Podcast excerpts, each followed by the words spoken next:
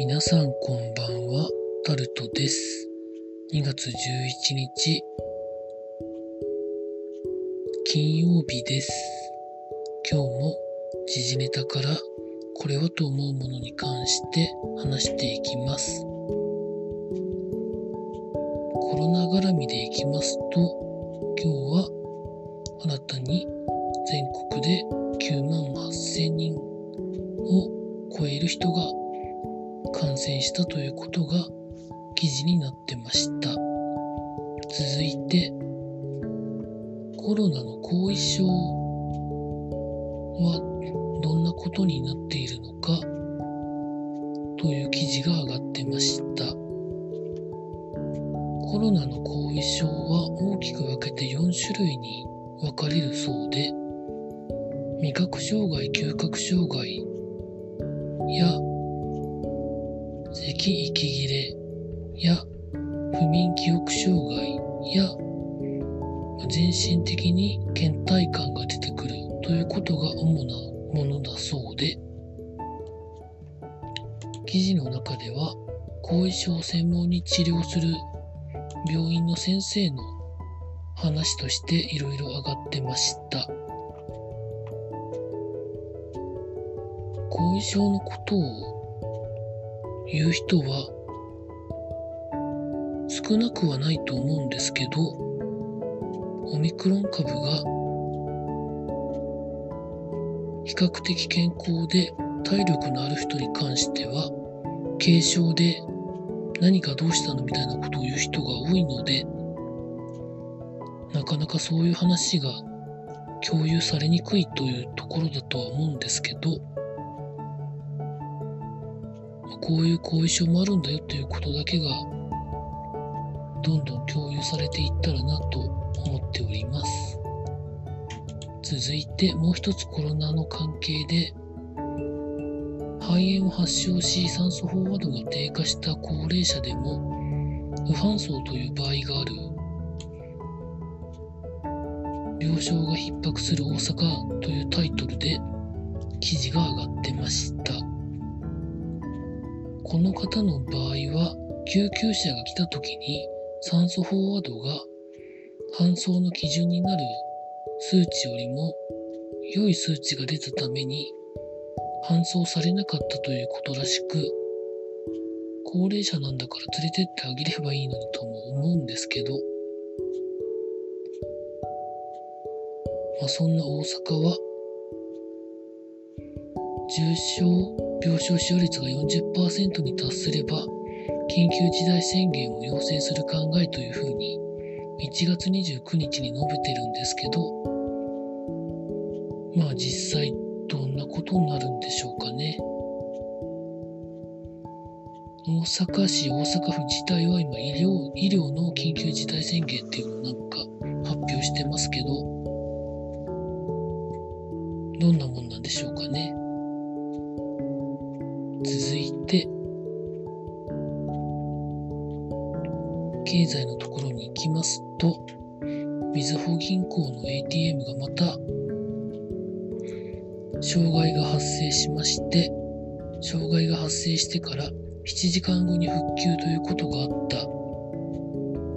ということで記事になってます。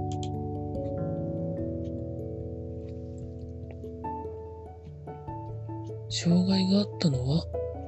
全国90カ所の ATM が一時的に止まったということで。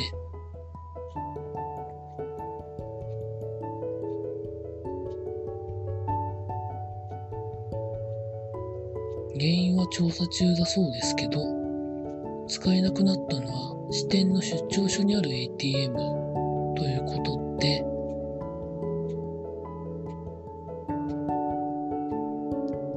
まあ、みずほのシステムはなかなかもう複雑ということはもうご存知の方多いと思いますけど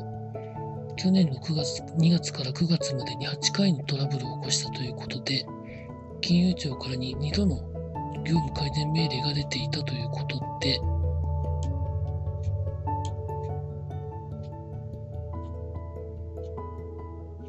親会社の社長や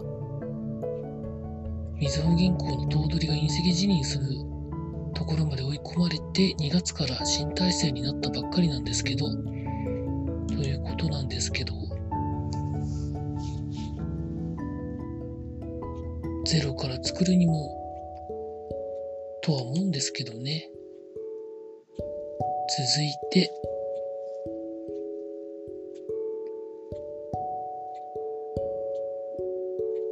産アサリが高騰、流通に変化ということで記事になってます。熊本のアサリ偽装疑惑のところで、そのアサリの出荷を止めたことが影響して、他の地域のアサリがものすごく高くなっているということで、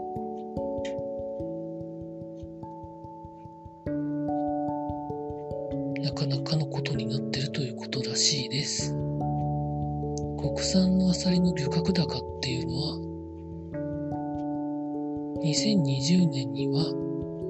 ピークの頃の3%を割るような状態ということで、まあ、だからってこともあるとは思うんですけど、なかなか大変なことになってるそうです。続いて、スポーツのところに行きますと、北京の冬のオリンピック、いろいろやられてますが、スノーボードのハーフパイプで、平野歩夢選手が金メダルということで記事になってます。まあ、様々な記事が上がってる中、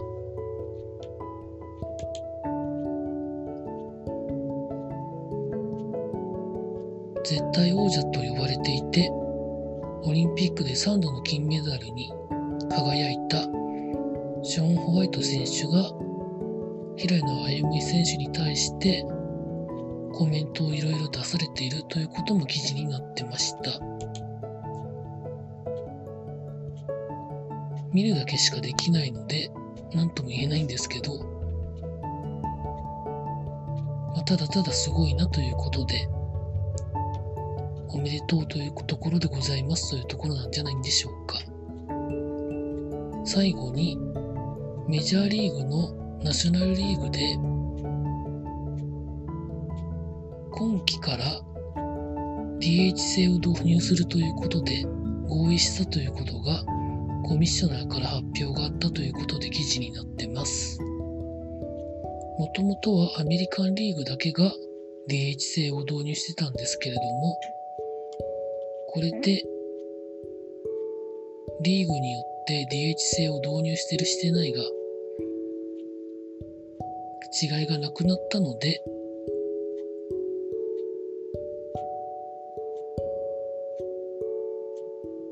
某大谷翔平選手に朗報なのかなというふうな記事も上がってました。